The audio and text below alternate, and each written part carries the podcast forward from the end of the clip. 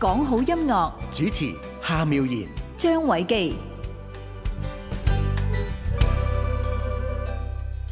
講好音樂，講好音樂。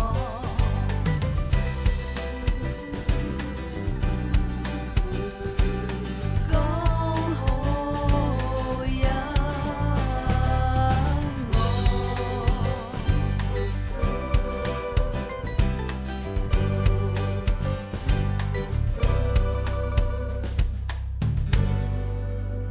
張偉基，係夏妙然你嗯好又嚟到我哋嘅講好音樂節目咯喎嚇，咁啊可以話咧，我哋數碼三十一台咧，即係有呢個講好音樂到如今咧，今個禮拜嘅嘉賓咧就係我哋至尊貴嘅，嗯，嗯，係啦，咁啊好難得有姚莉姐姐上嚟嘅，係多你謝你唔好佢啊講到我咁犀 利啊！有咩有咩尊貴啫？尊貴啊唱下你歌話啫咧嘛，嗱大你話把人唱得好。我都想好似你咁唱下歌咧就尊 貴，你哋真係唔得啊！你哦得㗎，我個你都嗓得子㗎唔得啊你！都得㗎。因為冇咁因為靚嘅因為我諗係每一個誒歌手咧，即係啊一聽到姚莉姐姐咧，就好自然好尊敬，係嗯嚇，即係喺呢個樂壇裡面嘅音樂人都一定會好尊敬。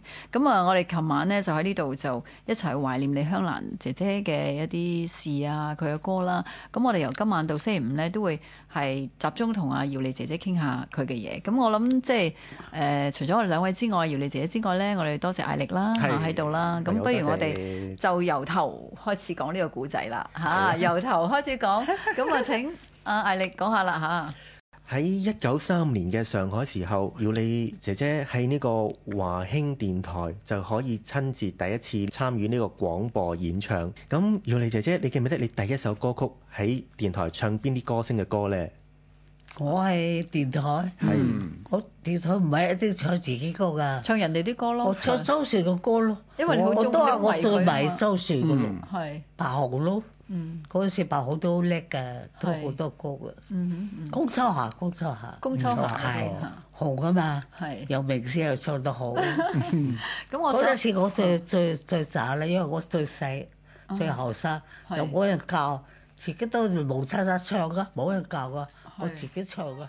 姚莉姐姐喺上海時候喺電台播唱嘅期間，機緣巧合撞到佢兩個恩人，喺一次慈善籌款演出入面，周璇同嚴華就喺呢個錄音室嘅時候就巧遇咗姚莉姐姐，姚莉姐姐就被嚴華先生發掘咗，加入咗唱片公司啦。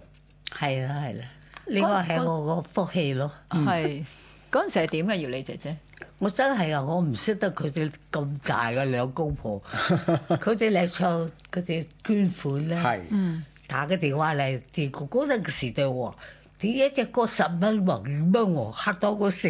嗯你話我我喺唱歌攞錢啊，兩蚊就一個月喎，嗯佢哋唱一隻歌十蚊五蚊，不得了啦！嗰個時代嗯啊，所以我話個收入電話真係犀利，唱下歌咁有咁容易錢，賺錢，我咁樣唱得好似咁辛苦得兩蚊一個月一。個月喎，仲要啊，係啦你一支啊已自經己就覺得好叻㗎嗯啦，有歌唱，因為我中意唱，係唔需要錢。嗯如果你靠錢就弊家伙，兩蚊做乜鬼啊？嗯不過嗰個時代唔同，兩蚊兩蚊都可以買好多嘢嘅。係啦，買好多嘢啦。嗯生活唔同㗎嘛，係諗下啦，即係兩蚊係一個月嘅人工喎，係咯可以買一個月幾多人工啊又可以啦交租啦、掟米啦、咁啊柴自米油鹽都己自己覺得咁細個細佬能能能夠賺兩蚊一個月都好叻㗎咯喎。嗯咁啊，我翻屋企就同媽媽話：媽媽，我可以幫幫補你 啦。 因為點解我爸爸我九歲就冇爸爸，係係咁啊屋企環境當然唔係好，需要幫手。咁啊係個咁啊後生幫邊手啫？諗下不如唱下歌咯，或者唱啊頂住我地頭上邊有個舅父，佢啊玩音樂，佢話你啊蒙差晒，你有天分啊！係你而家唱一兩隻歌唱得咁好，嚟啦！聽日去試，試聽音日啦開始每日嚟，我俾係人工你。哇，我嗰日俾我兩蚊一個月咯，咁係我已經開心到不不得得了。了啦！咁就已經入咗行啦，係啦嗯啊真係入咗唔行，係冇冇冇到到要紅啊！係而家知道自己可以叻，可以賺錢嚟有乜有 money 啊！有乜一個咁月。當其時，哥哥已經開始作曲未啊？你未開始啊！哇，即係你賺錢先喎，真係我就咗似哥哥去航海啊，去航海啊！當其時，哦，係即係仲未係即係參與呢個佢樂得壇十嘅。幾歲就去航海啊。係咁，即係其所實以佢係咪拉尾妹妹做入樂壇先先到哥哥佢拉尾喎。咪有隻歌咪佢就做航行向家鄉，嗯係哦嘛？係幾個好多歌手一齊唱咧一齊唱嘅係，有六個歌手我都有份一齊合唱。佢就係航海時咧，思家思己屋企嘅人，係嗯，咁啊就相信相信話佢有天分喎，哇做做咗呢隻曲，嗰陣時唱夜總會係咪好犀都利係好等於開而家好 high 嗰 class 啲㗎啦紅館演演唱會咁樣㗎係啊，喎好好每晚都唱啊。每晚都唱，係啦，但係咧我限制係唱幾隻歌嘅啦，嗯唱幾我唔唔唱得多嘅，即係每晚唱幾隻。唱規定唱五隻啦。哦，你就半個鐘頭啦嗯，咁你唱啲歌，咁人哋度有 request 打哦哦寫紙條啊，要佢唱係。嗯嗰陣時我自己都有啲歌，係不不過唔係多。咁啊，唱埋晒周石啊、白白虹啊、嗯係公州啊，都我下都識唱。咁咁，我想問下，即係誒、呃你被邀請喺上海夜總會獻唱啦。咁其實你記憶之中喺邊幾間唱得最多，或者你有啲咩嗰陣時你唱邊啲人嘅歌咧嚇？你去唱歌嘅時候唱邊哇！啲歌呢？嗰陣時我唱個夜總會啊，上海得一間嘅，哦，就係、嗯從來冇有女人唱過。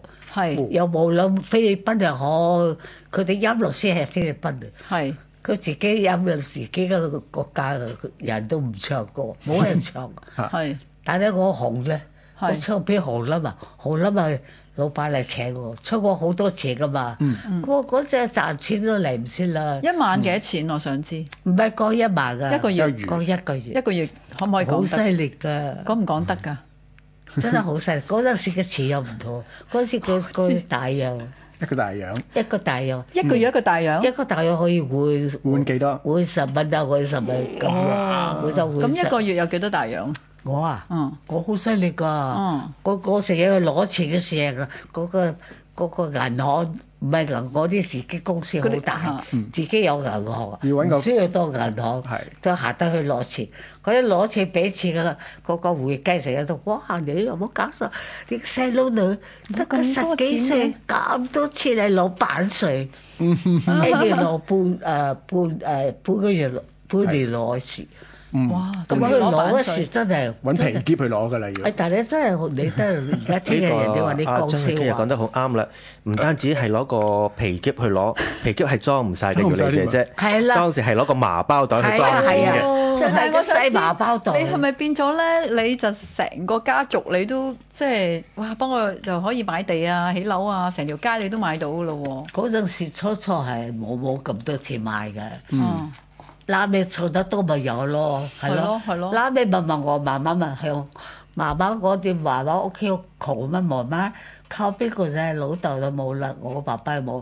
咁佢嗰陣時嘅女人唔同而家呢個社會。你係女強人㗎嗰陣 時係，我已經佢做好咗地強人噶啦，係嘛？係啊但因為你唔係有啊話我我個目的咧係係中意唱歌中意唱歌哦第二咧有錢，要有錢，我有養媽媽阿嫲，仲有好多個親親人啊家姐咧。係係咁佢哋個個冇我有咁咁嘅天分啊，有唔識唱歌嗯咩？哥哥咪去航海咯。咁你又做自己中意嘅工作，又可以賺到咁多錢，係其實啦真係好開心嘅。